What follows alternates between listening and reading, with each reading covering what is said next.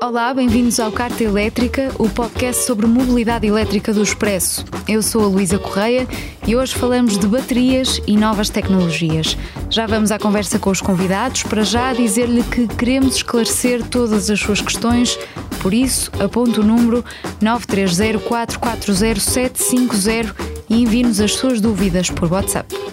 O Expresso e a EDP apresentam a Carta Elétrica, um projeto que vai acelerar a transição para uma nova mobilidade. Ao longo dos próximos meses, reunimos especialistas, esclarecemos mitos, debatemos as principais tendências e apresentamos as melhores soluções para uma mobilidade mais elétrica e mais sustentável. Há um novo código na estrada. Acompanhe o projeto no Expresso e na SIC Notícias. Hoje são nossos convidados Gonçalo Castelo Branco, diretor de Mobilidade Inteligente da EDP Comercial, e Manuel Reis, do Conselho Diretivo da UVE, a Associação de Utilizadores de Veículos Elétricos. Juntam-se a nós por chamada. Olá aos dois. Podemos começar já pelo carregamento. Gonçalo Castelo Branco, vamos pelo mais básico. Eu quero ir comprar um carro elétrico, o que é que tenho de garantir para que no momento em que o tenha o possa utilizar? Bem, uh, bom dia, obrigado pelo convite.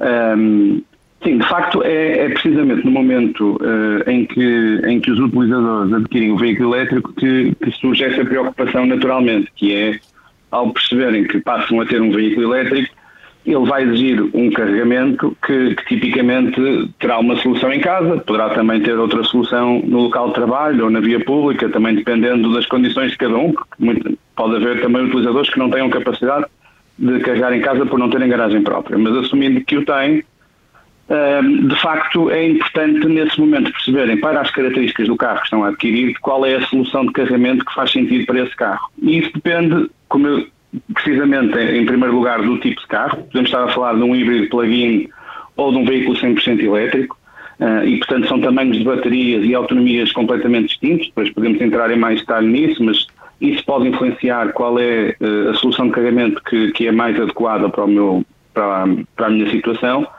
Em segundo lugar, eu diria que é importante também perceber quais são as condições técnicas da minha casa uh, ou do condomínio onde eu vivo. Portanto, há uma série de, de regras que se devem aplicar uh, e que são importantes serem aplicadas na instalação destas soluções e também um ponto importante sobre isso é uh, qual é a potência que eu tenho disponível em minha casa ou no meu condomínio para carregar o meu veículo, porque isso também pode determinar uh, o, o, tipo e a potência do carregador que eu vou pôr em minha casa a instalar.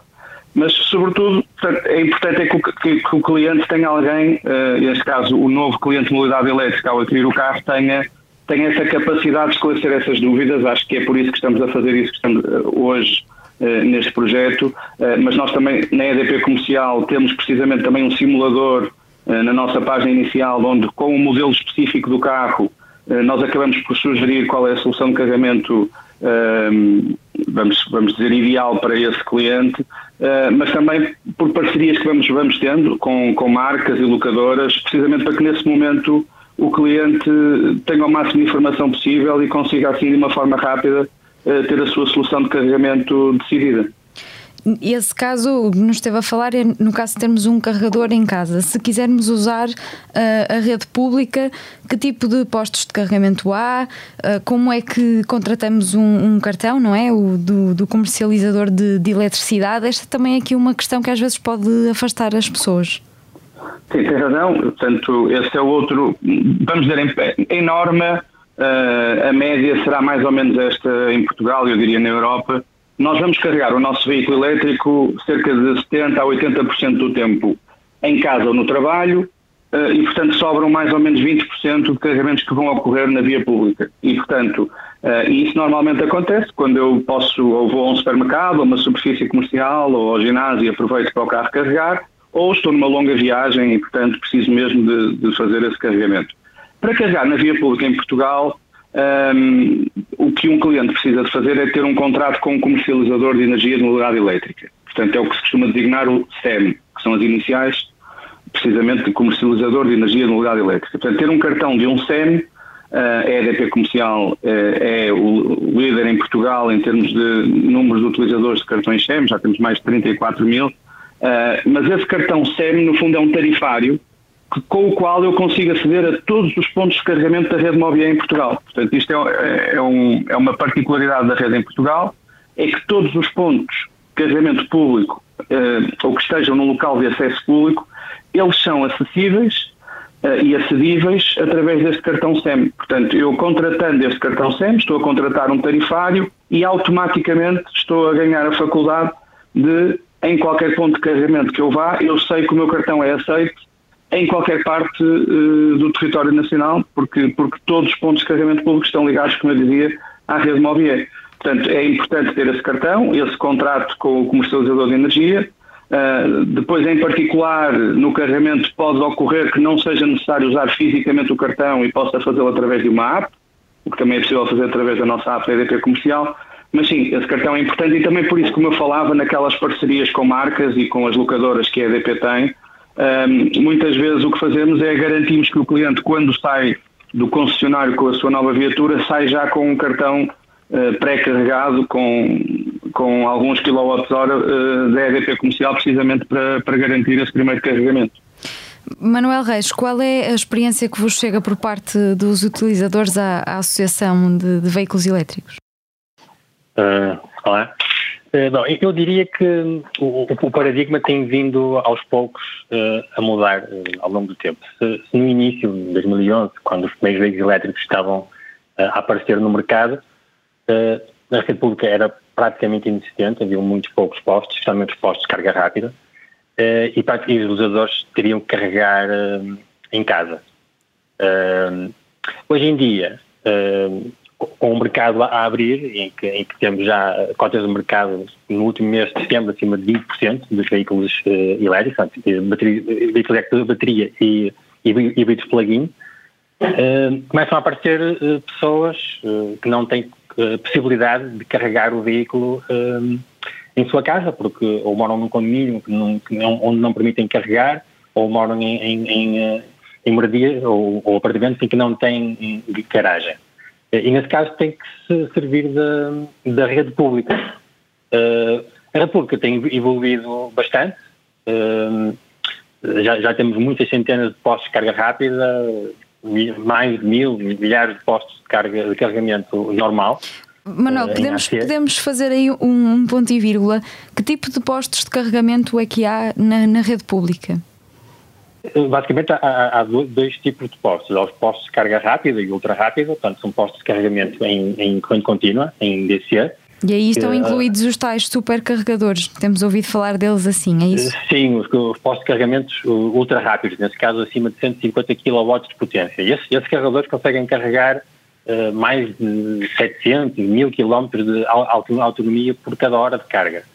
Uh, portanto, não é o mesmo que abastecer um veículo a combustão, mas podemos dizer que em 20, 30 minutos temos o carro disponível para fazer mais 200, 300 km, ou seja, o suficiente para o tempo recomendado de, de, de condução, que é de, que é de, de duas horas. E depois temos os postos de carga normal, em, em corrente uh, alternada, uh, que têm uma potência mais baixa e que são mais adequados a quando estamos a fazer outra coisa. Uh, em casa, quando estamos a dormir, não é? E, e na, na, rede pública normalmente estão associados ao estacionamento na, na, via pública, em que deixamos o carro, vamos à nossa vida e o carro fica a carregar, ou associados a, supermercados, centros, centros comerciais, onde enquanto estamos a fazer as nossas compras, o veículo também, também se está uh, a carregar. Mas, regra geral, quem consegue carregar em casa uh, consegue carregar mais economicamente uh, e mais comodamente também. e por isso só irá utilizar a rede pública em, em, em viagens grandes que, que excedam a autonomia máxima do, do veículo.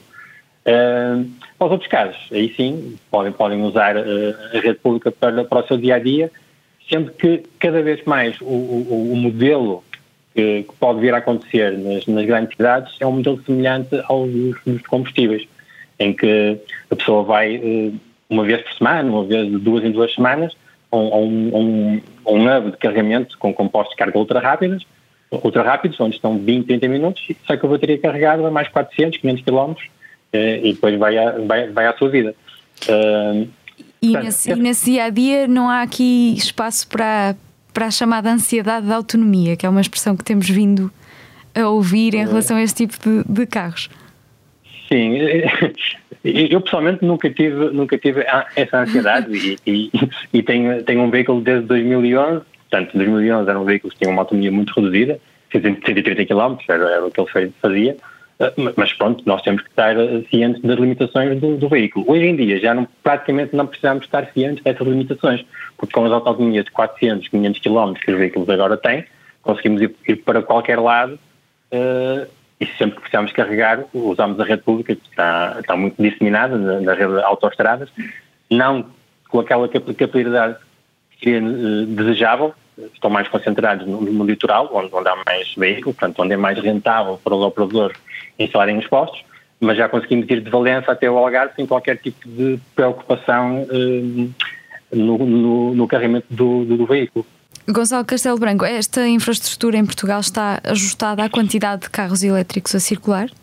Eu acho, eh, eu acho que ainda não estamos, eh, vamos dizer, no nível ótimo, mas estamos a fazer um muito bom caminho. Ou seja, a rede pública de carregamento em Portugal eh, quase duplicou do ano passado para este ano, ehm, pelo, pelo investimento de, de, de, de muitos operadores privados também, como como nós próprios, uh, e, e, e, portanto, hoje a rede de carregamento público em Portugal tem perto de 4 mil pontos de carregamento, o que dá uma média de cerca de 20 veículos elétricos por ponto de carregamento, se quiser. Uh, o ideal, ou aquele que é o, o, ponto de referência até hoje, que é assim dado, que é a média europeia também atualmente, é mais ou menos termos 10 veículos elétricos por ponto de carregamento. Portanto, Portugal tem 20. Ou seja, idealmente deveríamos ter o dobro de, dos pontos de carregamento para estarmos nessa média.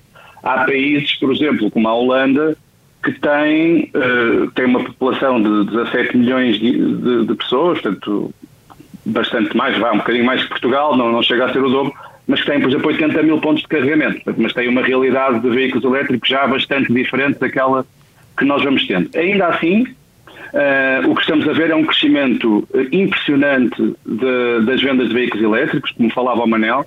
Uh, nós fechamos o ano passado com, com o total de vendas de veículos elétricos, no, no total de vendas de veículos nacional, foi no, à, à, volta dos 13, 13,5%, o eu, Manel, se calhar tem, tem, tem esse número. Uh, e este ano já estamos nos 17%, se calhar vamos chegar, como, ele, como a Manel dizia, já ultrapassamos os 20% no último mês, e, portanto, já são números muito significativos. Portanto, um em cada cinco carros vendidos já é um veículo elétrico. E, portanto, esta aceleração está a acontecer por um conjunto de fatores.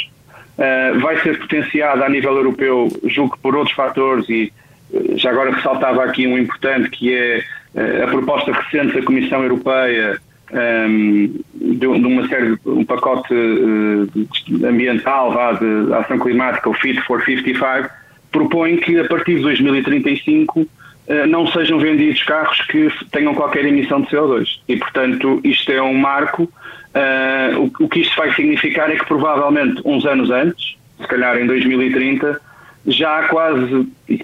E aqui há várias fontes, mas eu diria entre 80% ou 90% dos veículos que forem vendidos em 2030 já serão veículos elétricos. Portanto, é um cenário que, que, parece longínquo, mas que se calhar não está tão longe daquilo que, que estamos a viver hoje Claro que sim, é importante que a rede pública vá acompanhando esse crescimento.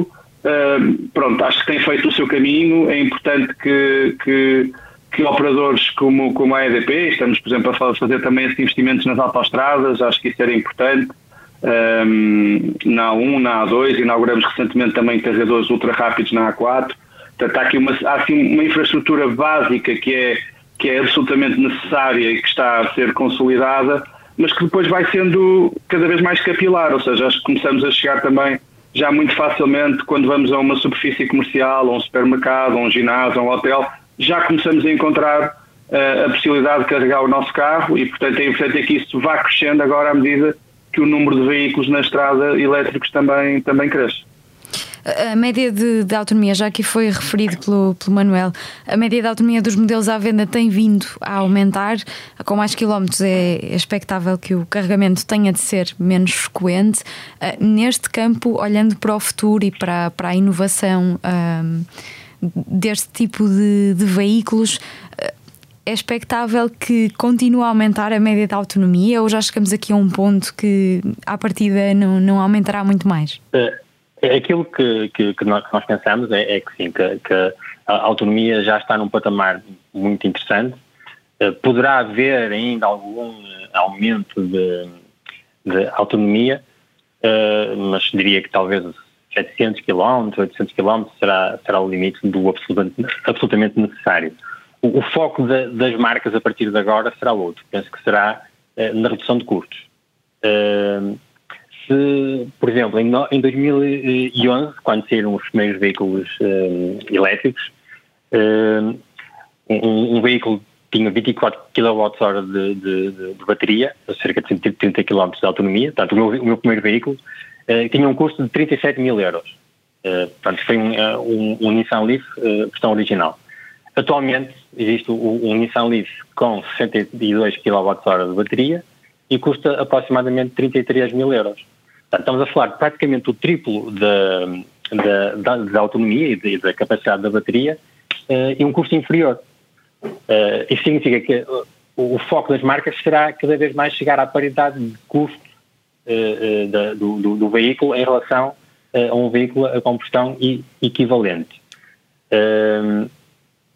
sendo que a nossa ideia é que esse, esse custo da, da, da, da bateria irá ainda descer assim, significativamente, para talvez metade. Devo dizer que atualmente esse custo estará à volta dos 100, 100 e poucos euros por cada quilowatt-hora de bateria no, no veículo. O, o, o, objetivo será chegar uh, um pouco acima dos, dos 50 euros por quilowatt-hora para podermos ter uh, um, uma, uma paridade de custo entre os veículos elétricos e os veículos a bateria. Mas essa paridade de custo uh, não é tão relevantes quanto po possa parecer uh, à primeira vista. Porque, como se sabe, os veículos elétricos têm um custo de utilização muito inferior aos veículos a, a, combustão interna. Podemos dizer que um veículo elétrico, em média, gasta cerca de 15 kWh por cada 100 km. Uh, isso, se carregarmos em nossa casa, significa que durante a noite, portanto, em vazio, significa que fica à volta de um euro e meio por cada 100 km.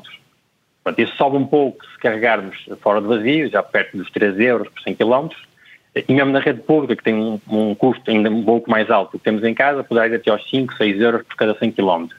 Mas uh, um veículo a diesel atualmente, e como sabemos os custos estão proibitivos é, dos combustíveis, uh, fica por mais de 9 euros por cada 100 km. Isso são 5, 6 vezes mais do que carregar uh, em casa. Portanto, esse custo adicional que o veículo tem na aquisição, muito rapidamente pode ser um, amortizado. Eu diria que em, numa situação normal, em dois, três anos. E, e, no caso das empresas, em que têm muitos incentivos na, na aquisição para os veículos elétricos, eh, os veículos elétricos são logo desde a aquisição um, mais, mais, mais baratos do que um veículo a combustão interna. Por isso é péssima gestão, eh, no caso das empresas, a aquisição de veículos a combustão. Gonçalo Castelo Branco, hum, é por aqui que, que, temos de ir, não é? É pelas empresas? Uh, sim, eu já agora sobre estes números, quer dizer, acrescentar, quer dizer, estou totalmente alinhado com aquilo que o Manel dizia. Um, acho que, uh, caminhamos para, para uma paridade de preço entre o veículo elétrico e o veículo a combustão que, que, que se estima possa ocorrer alguns em 2025, precisamente quando os preços das baterias a bateria, a bateria de longe, a componente mais cara de um carro elétrico uh, e, e, quase 50% do custo do carro elétrico é a bateria. Portanto, o reduzir o preço da bateria, que está hoje nos 120 kWh, como 100 euros por kW, 120 euros por kWh, como referiu o Manel, para algo tipo 80 ou depois ainda mais adiante em 2030, 50 euros por, por kWh, vai permitir que em 2030 um carro elétrico seja 18% mais barato que um equivalente uh, a combustão eh, excluindo, excluindo quaisquer taxas. E, portanto, de facto, esse, esse, esse caminho está a ser, está a ser feito é, é, e, e, além disso, esse, esse, essa redução no custo está também a ser potenciada pelas próprias marcas na, na opção que fizeram de terem frotas 100% elétricas. Ou seja, sabemos que as marcas automóveis trabalham por plataformas para, para produzir modelos. Portanto, quando estas tiverem plataformas eh, exclusivamente dedicadas à produção de veículos elétricos e conseguirem ter vários modelos sobre a mesma plataforma, estamos a falar aqui num potencial de redução de mais 10 a 30% do custo do carro elétrico. E, portanto, Já se vê em alguns grupos fica... automóveis, não é? O reaproveitamento de plataformas de umas marcas para as outras. É isso, entre modelos, precisamente, que é o que já acontece hoje nos carros da combustão e, e, portanto, e, e é isso. E já muitas marcas importantes e, e, conhecidas anunciaram que antes de 2030 toda a sua frota será uh, eh, 100% elétrica. E, portanto, uh, isso, isso era um tema. E, depois, relacionado com o que me estava a perguntar, uh, de facto, as frotas, uh, as frotas profissionais são muito importantes. são muito importantes porque são cerca de 20% do parque automóvel, os veículos de frotas eh, corporativas, mas sendo 20% representam 40% de todos os quilómetros percorridos e 50% das emissões de CO2. Portanto, cada carro de frota, eh, de uma frota eh, corporativa, tem, uma quilometragem muito superior àquela que é dos particulares. E, portanto, é, é muito importante começarmos também pela eletrificação desse segmento, mas, mas tem uma grande vantagem, é que esse segmento é também aquele que responde primeiro ao incentivo económico. E, portanto, quando falava Manel, quando, quando temos, quando faz sentido económico, olhando para toda a vida útil do veículo elétrico, ou seja, pelos quatro anos que eu vou ter, todas as poupanças que eu vou ter em termos de manutenção, em termos de carregamento versus o custo que era o combustível. Isto associado ao, ao facto de eu começar a comprar o veículo elétrico ele próprio mais barato uh, do que o veículo a combustão, isto vai fazer com que esta transição vá ser muito acelerada nos próximos anos. Um, Gonçalo, falou aí da, da manutenção.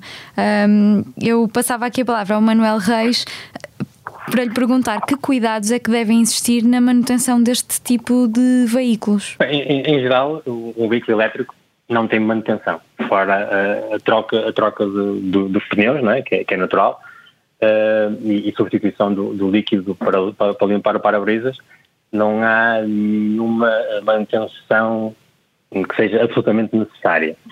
Uh, o, o, o, que, o que é uma grande vantagem em relação uh, aos veículos a, a, combustão. No caso da bateria, aí é que não existe qualquer tipo de, de, de manutenção necessária e, e, as baterias hoje em dia têm, uh, têm garantias e durabilidades muito elevadas.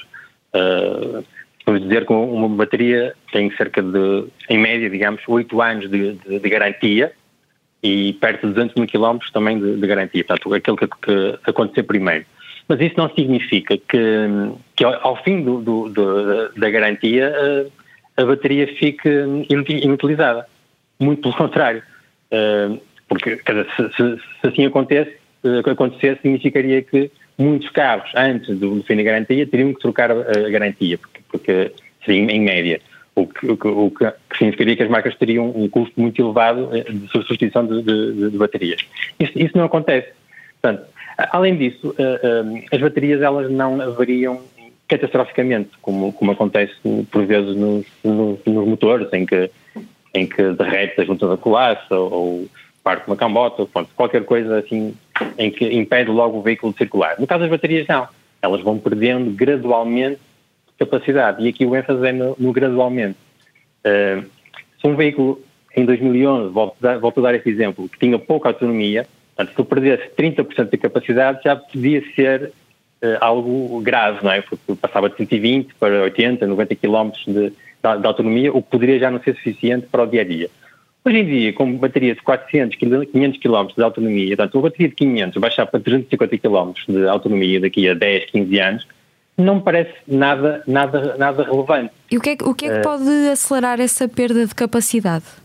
Ou seja, quanto tempo é que é expectável que, que um carro mantenha a autonomia anunciada ou que tipo de, de, de manutenção, lá está, de gestão de bateria é que, é que pode prevenir uh, esse, esse acontecimento? Sim, como eu disse, a perda de capacidade é gradual e começa logo desde o momento em que a bateria sai, sai de fábrica, uh, mas é extremamente lenta. Uh, vamos falar em 1, 2% da capacidade por ano. Agora, depois há fatores que podem acelerar essa, essa, essa degradação. As baterias degradam por duas razões. O número de ciclos, basicamente, portanto, o número de vezes em que elas são carregadas e descarregadas, e pelo tempo, portanto, o tempo de vida que essas baterias têm. Uh, mas uh, hoje em dia, uh, volto a dar o exemplo, em, em 2011 um, um, veículo em 100 mil quilómetros fazia cerca de 770 ciclos da, da, da, bateria, sendo que normalmente as baterias estão projetadas para fazer mil, mil e, mil e alguns ciclos, até perderem 30% de capacidade. Já um veículo atual, em, em, em, em, que faz cerca de 500 km por cada, por cada, por cada carga da bateria, já, já só, para os mesmos 100 km, já só faz 200 ciclos. Portanto, o esforço que é colocado à bateria é muito menor. E por isso, isso significa que a bateria vai se degradar mais, mais, mais, mais lentamente. Mesmo que façamos cargas rápidas todos os dias. Hum, porque lá está, fazendo cargas rápidas todos os dias, o que é que significa? Que fazemos muitos quilómetros. Por isso também rapidamente vamos atingir várias centenas de, de, de milhares de, de, de, quilómetros de autonomia e vamos obter toda a vantagem que tem os veículos elétricos, que é, que é ao, ao nível do, do, do, custo. Por isso, eu, eu, hoje em dia diria que não há qualquer preocupação com a, com a durabilidade de, de, das baterias, ao contrário do que acontecia há 5, 6 anos atrás. Hoje em dia isso já não é, já não é questão. Gonçalo, este é um dos mitos mais difíceis de desfazer. É evidente que a bateria é determinada pelo número de ciclos que tem e pelo, pelo, portanto, pelo seu tempo de vida útil. Eu diria que uma vida, a vida útil de uma bateria pode estar entre os 15 e os 20 anos. A questão é se ela vai estar esses 15 ou 20 anos num veículo elétrico ou se pode ter uma segunda vida. E acho que isso é interessante discutirmos. Mas ainda, eh, no facto, ainda quando está num veículo elétrico, há algumas situações que podem potenciar eh, mais eh, ou menos esta degradação. Ou seja, quando fazemos muitas descargas completas e completas da bateria ou quando carregamos até 100%, eventualmente isso poderá não ser o ideal para o carro. Quando fazemos muitas cargas de carregamento rápido e ultra rápido, isso tipicamente uh, afeta mais a degradação da bateria do que só carregássemos uh, em carregamento mais lento. Um, portanto, há aqui alguns temas. Portanto, muitas vezes quem tem um veículo elétrico, e, e falo também até por mim, eu tento manter a minha bateria ali no intervalo entre os 15% de autonomia e normalmente entre os 80% todos os dias, mas se precisar vou fazer uma viagem, então aí carrega até aos 100%. Portanto, esse um, carregamento até 100% e deixar ir a zero são dois cenários evitáveis, é isso? Ou é evitar?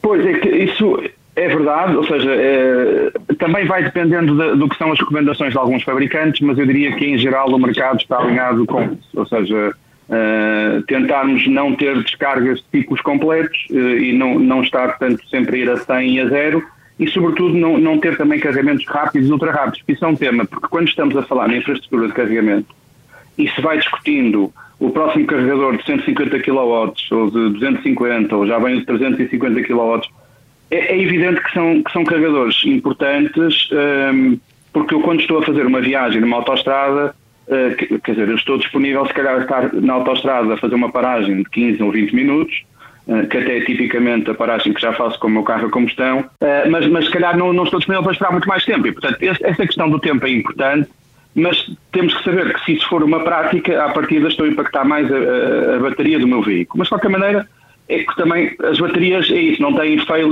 não têm uma falha geral e, portanto, há empresas hoje em dia cada vez mais especializadas também. No fundo, uma bateria de um carro é um conjunto de dezenas ou de centenas de células de baterias e, portanto, pode acontecer, podemos reparar algumas dessas células ou substituí-las e, portanto, há aqui várias, várias formas de mitigação, mas ia só falar daquilo que falei na, na introdução desta minha resposta, que era a segunda vida de baterias, uhum. ou seja, uma bateria que, que ao fim de 8 anos perdeu 30% ou 40% de, da sua capacidade uh, e por alguma razão queiramos substituir o nosso veículo, porque precisamos dessa autonomia renovada, uh, ela tem uma vida uh, para, para, ela pode ter uma segunda vida um, ainda, por exemplo, em, em, instalações residenciais ou empresariais, portanto, isso, isso já vários projetos vão existindo, eh, que é, portanto, a bateria servir, portanto, como um elemento de storage para que eu, quando dou de armazenamento, digamos assim, uma bateria, vamos supor uh, que nessa altura tenha 50 kWh ainda de, disponível de, de armazenamento,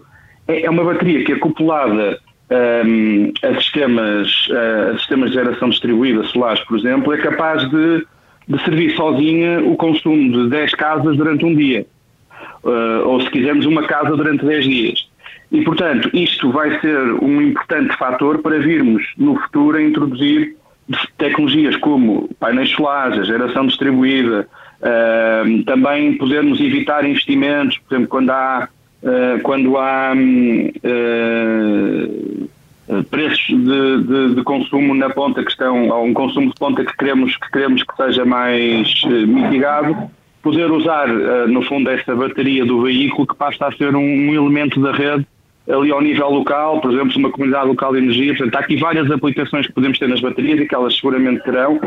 E depois, no fim disso, ainda há o tema da reciclagem, que, que, que, que é importante e que a bateria seguramente caminhará para lá, uh, para, que depois a maior parte, no caso das baterias a lítio, uh, desse, desse componente seja depois recuperado para a produção de novas baterias. Eu, eu acrescentava só, uh, relativamente ao, aos ciclos de carga das baterias, a, a, tal descarga de 100% a zero, obviamente que não, não é recomendada, mas uh, os tais mil ciclos típicos que as baterias dão é, é, é nesse caso, é, portanto, é de 100% a 0%. O que acontece é que se eu, por exemplo, só descarregar 50%, portanto, carregar até 80% e descarregar até 30%, nesse caso a bateria vai-me fazer muitos mais ciclos, portanto, vai fazer cerca de 4 mil ciclos. Uh, o que significa que são 2 mil ciclos equivalentes de 100 a 0%. Portanto, a bateria, nesse caso, durará o dobro uh, do tempo ou, do, ou, do, ou dos, do, dos, quilómetros uh, percorridos. Eh, sobre a reciclagem das baterias, esse é um tema muito, muito, muito quente, reciclagem e, e, a segunda vida. Portanto, há três fases uh, no uso da, das baterias. O tal uso inicial, nos veículos, depois um uso secundário, que será um uso secundário com muito menos exigência do que tem o uso nos veículos, portanto, cargas mais lentas e descargas muito mais lentas do que tem num veículo, e, e, e finalmente, a reciclagem. A reciclagem hoje em dia ainda, ainda, ainda é insípida, porque a, a, grande maioria dos veículos ainda não chegaram ao, ao, ao fim de vida. Os primeiros surgiram há cerca de 10 anos, por isso ainda não existe uma indústria estabelecida para a reciclagem das, das, das baterias. Mas já no mercado para o uso secundário, uh, além de alguns projetos pilotos promovidos pelas marcas, são só de carros que tiveram acidentes ou esse tipo de, de situações, não, não, não, não baterias em fim de vida. Uh, existe já, já, um mercado secundário uh, interessante no mercado do, do, dos salvados para o uso em sistemas de armazenamento de energia estacionários, em nossas casas, em empresas, seja, seja onde, onde for. Quanto à reciclagem, aquilo que pensamos é que ela, ela surgirá naturalmente. todo o material que é, que é usado nas baterias está intacto dentro da mesma no seu fim de vida, ao contrário de um depósito de combustível, não é? em que o combustível é sempre queimado, desaparece. Uh, isso fará com que o custo da, da, reciclagem será sempre tendencialmente inferior eh, ao custo da mineração de, de, das matérias-primas, uh, especialmente para aqueles metais mais, mais, mais caros, como o cobre, o cobalto, mas também o lítio. Uh, as, as, as matérias-primas têm uma concentração muito superior das, das, das, nas, nas baterias do que nas minas onde, onde os minérios são obtidos. Portanto, o, o processo será muito mais fácil e rentável uh, economicamente. Poderá ser criada regulação para, para tornar obrigatória essa reciclagem, mas face ao valor do material que tem dentro da, da bateria, uh, provavelmente não será necessário, porque o, o mercado irá naturalmente uh, responder a essa necessidade da reciclagem. Sim, é esperado que também com, com a inovação e com a ajuda da tecnologia tudo isso evolua para que o processo fique mais simples, mais transparente, mais verde, não é? Exatamente. Manuel Reis, a segurança neste tipo de carros, por envolver este tipo, por, por envolver as baterias, é uma das preocupações que vos chega? é um dos mitos, digamos. Okay. Não é uma preocupação que nos chega, mas digamos que é, que é um, um, um dos mitos. E, e, muito, muitíssimo, diria eu, injustificado. Uh, num veículo a combustível, quando, quando existe uma, uma falha que, que, que provoca um, um, incêndio, a, a bateria, a bateria uh, a energia que está armazenada no combustível é muito rapidamente libertada, até pode, pode gerar uma, uma explosão. Já, já no caso, uma explosão violenta, já, já no caso de um veículo a bateria, uh, essa libertação da energia que está dentro da bateria é muito mais lenta. Uh, isso significa que existe tempo para a pessoa se aperceber, sair calmamente do veículo, poder chamar os bombeiros e, e depois o, o, veículo irá arder.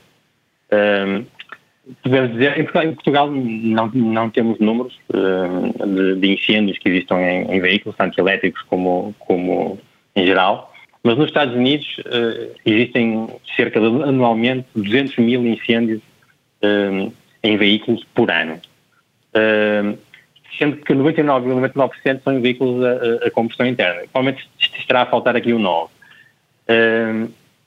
há, há um caso aqui do está acontecendo nos Estados Unidos, que é, que é, um, que é no, no, no Chevy Bolt, que não está disponível no nosso mercado, como disse, onde aconteceram 13 incêndios, 13 incêndios no total de 142 mil veículos vendidos.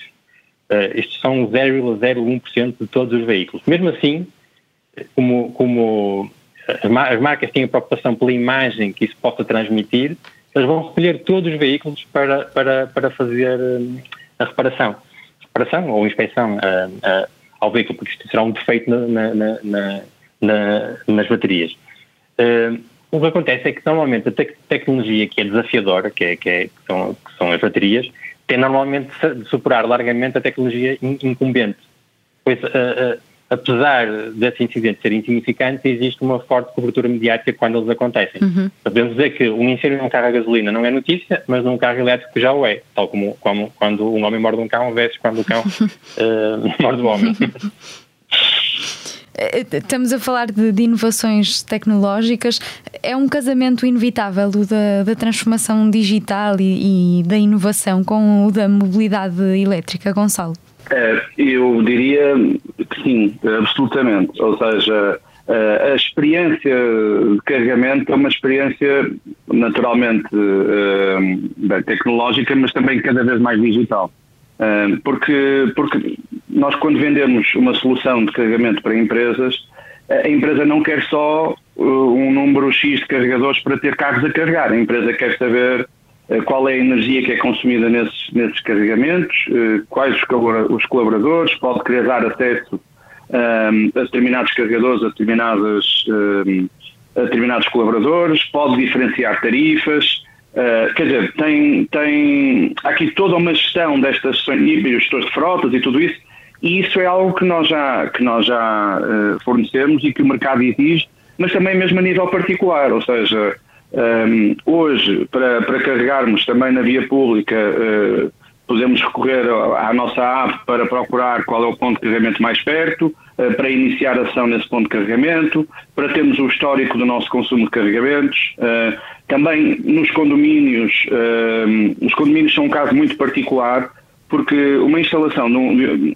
um carregador num condomínio, se morar num condomínio e quiser carregar na garagem partilhada do meu condomínio, Uh, tipicamente o carregador ele tem que estar ligado ao quadro comum da instalação do condomínio. Portanto, a energia desse quadro é comum e, no fundo, então paga por todos os condóminos desse condomínio. Portanto, até esta solução, uh, que é como é que eu individualizo uh, a parte que eu consumi no meu carregador do custo total que o condomínio está a suportar, também é algo que nós na EDP estamos a endereçar desta forma digital e através da nossa app. Uh, mas, sobretudo, há aqui o tema que eu diria que é o principal, que é uh, os edifícios atuais, uh, sejam residenciais ou empresariais, na, na, sua média ou na sua generalidade mesmo, não, vão, não estão capazes, não têm instalações elétricas capazes, em termos de capacidade, de potência, para garantir o carregamento simultâneo de 10, 20 5, ou 50 veículos elétricos na garagem porque, porque a potência que está instalada no prédio não foi desenhada para isso, foi desenhada para o elevador, para as luzes da garagem, não foi desenhada para ter lá 40 ou 50 carregadores. E, portanto, é muito. E o investimento adicional nessa potência não é o caminho, porque, porque isso obrigava o país uh, e toda a rede, neste caso também distribuição, a um investimento que era iniciante. Portanto, aqui o que vamos ter é um conjunto de tecnologias que vão estar acopladas ao carregamento e que vão mitigar esses efeitos, como é o caso do carregador do carregamento inteligente, tipicamente o smart charging, em que eu, eh, se, chegar à minha empresa e ligar o meu carro para carregar às 9 da manhã, eu e todos os meus colegas, são, vamos supor, 50 carros que estão a ligar, mas se calhar nem todos os 50 vão estar exatamente a começar o carregamento nesse momento, porque eu posso ir fazendo essa gestão ao longo de um dia. Um carrega às 9 da manhã, outro carrega às 11, outro carrega ao meio-dia, outro carrega às 3 da tarde. Ou seja, o que eu quero é que se calhar ao final do dia todos estejam carregados com 80% da bateria, vamos dizer. E portanto, é importante não ter esse carregamento todo concentrado entre as 9 e as 10 da manhã e depois nada a carregar durante o dia. Portanto, essa inteligência no carregamento é absolutamente essencial para, tanto para, até para a nossa casa individual, porque também competimos no nosso carregador com a máquina de lavar ou com o fogão que possa estar a ser utilizado nessa, nessa altura, mas sobretudo também em, em edifícios partilhados eh, eh, para fazer esta gestão inteligente da potência e depois Pronto, a todo o tema que falamos há pouco, de utilizar o veículo como parte da rede, na, na tecnologia Vehicle to Grid, ou seja, uh, o próprio veículo, a energia que tem armazenada, poder servir para armazenar, por exemplo, painéis solares que eu tenha para autoconsumo em minha casa. Tudo isso é possível com tecnologia, mas com um layer de digitalização que é absolutamente essencial. A tecnologia ao serviço da, da eficiência. Eu também acrescentaria que, além de tudo o que o, o, que o Gonçalo disse, que é, que é muito importante, uh, a grande maioria dos veículos elétricos já são conectados, têm, têm, têm ligação à, à, internet. Mesmo os primeiros, de 2011, já permitiam ligar o ar-condicionado, verificar o estado da bateria, iniciar a carga uh, remotamente. Hoje em dia, essa ligação está, está mais envolvida, portanto, já, já, já permitem abrir e fechar as portas remotamente, permitem arrancar o veículo remotamente sem ter, um, sem ter o, o condutor que está no veículo uh, a chave. Uh, há sistemas de condução autónoma ou semi-autónoma ainda, que comunicam para a marca situações que possam permitir a melhoria desses sistemas, ou em caso de, de algum uhum. acidente, esse tipo de coisas, uh, e também permitem planear uma, uma viagem. Esta questão é importante uh, otimizando os percursos uh, com base tanto no, no, no trânsito em tempo real, que é algo já corriqueiro hoje em dia, mas também com o estado dos, dos, dos postos. Portanto, o, o, sistema pode, pode dizer para ir carregar ao posto A ou ao posto B, conforme a, a utilização do, do, posto, a potência do, do, do, posto, portanto, o tempo que vou ocupar no, no, no, no, posto em, em, carga. E eu diria que a grande revolução que, que, que, irá, que irá haver nos próximos tempos será a questão da, da, da, condução autónoma. É um desafio muito grande, é extremamente difícil uh, colocar um carro a conduzir sozinho, especialmente tendo pessoas também na estrada, porque fossem só veículos uh, autónomos a circular na estrada, seria, o problema seria muito mais fácil. Bastaria que eles comunicassem entre si uh, e, e, nunca haveriam, haveria acidentes. Mas havendo pessoas a circular ao mesmo tempo, como sabemos, há, há coisas que são mesmo, mesmo para nós, são imprevisíveis de acontecer, para uma máquina perceber que alguém se vai meter de repente à estrada, ou esse tipo de situações são, são mais complicadas de, de resolver, mas uh, os sistemas estão, estão, cada vez melhores, já temos os sistemas de, de, de apoio à condução atuais, que, que, já travam um veículo quando é detectado um, um, problema, e eu, geralmente quando o veículo da frente trava, o, o carro avisa-me primeiro antes de, de, eu a perceber, é mesmo muito rápido essa, essa, essa verificação, portanto torna, torna os carros uh, mais, mais seguros. Sobre, sobre o smart charging que o, que o Gonçalo falou, é, é, é, acho, acho que sim, que é muito importante. É uma, é uma solução cada vez com, com, com, com mais futuro, sei que, sei que a EDP tem algumas soluções para isso, Uh, e acho que acho que sim, sim, que será, que será algo que, que irá nos próximos tempos ser muito desenvolvido. Gonçalo, para terminar, uh, fica aqui então a, a promessa de, de, inovação, não é? Sim, porque ela é, é necessária, vai acontecendo e, e, sobretudo é uma exigência dos clientes, porque, porque os clientes o que procuram é, é de facto uma solução integrada que sirva o, eh, as suas necessidades. Mas eu acho que também relacionado com isso, falamos hoje aqui muito de, de tecnologia, de novas tendências, também de, alguma, de, alguma, de alguns incentivos regulatórios que vão existir. Mas há um tema importante e que é paralelo a estes, que é eh, a cada vez maior consciência ambiental e sustentabilidade dos, dos clientes. E, portanto, todo o tema de, de, tarifários verdes, de conseguirmos com o veículo elétrico não emitir uh, eh, CO2.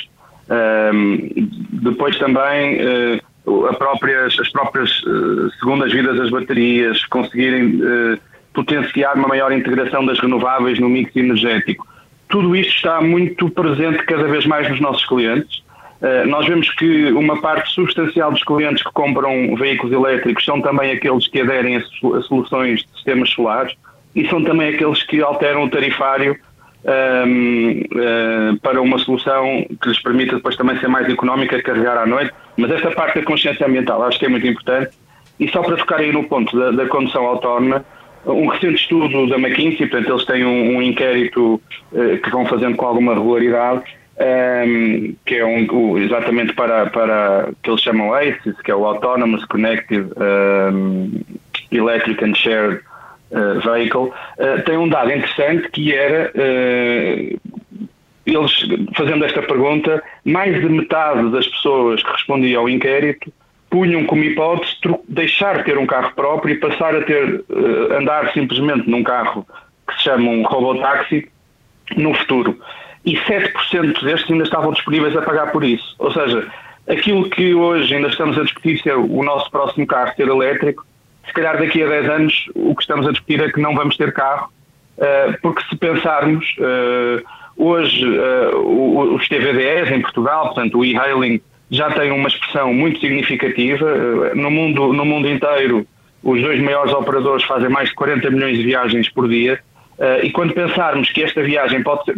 O que acontece é que deixa de ter um condutor, não é? Quando chamamos um, um carro destes, não existe um condutor, o carro vem sozinho, é um carro autónomo um, e se pensarmos que podemos fazer uma viagem uh, do Porto para Lisboa, ou que seja, uh, hoje já se faz confortavelmente, mas se não tiver que ir um membro da família a guiar e puderem ir os quatro uh, a fazer outra coisa qualquer, é muito interessante. E, portanto, se associarmos a isso o ser conduzido, poder fazer outras coisas, o deixar de ter stress no tráfego, o não ter que andar a procurar lugar de estacionamento, o ter sempre o carro à porta, ter sempre o carro limpo, não me preocupar com o carregamento são tudo fatores que vão contribuir para que, de facto, também se calhar caminhemos cada vez mais para esta realidade, que é, que é a mobilidade partilhada, que, que está muito ligada à mobilidade autónoma um, e que um dia seja, se calhar, esse um, um dos principais modos de locomoção uh, da maioria de nós.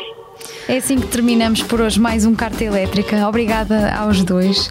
A cada 15 dias pode contar com um novo episódio sobre os desafios e as tendências da mobilidade elétrica. Já sabe que pode enviar-nos as suas questões através do WhatsApp para o número 930 440 750. Acompanhe o projeto também no Expresso e na SIC Notícias. Até à próxima.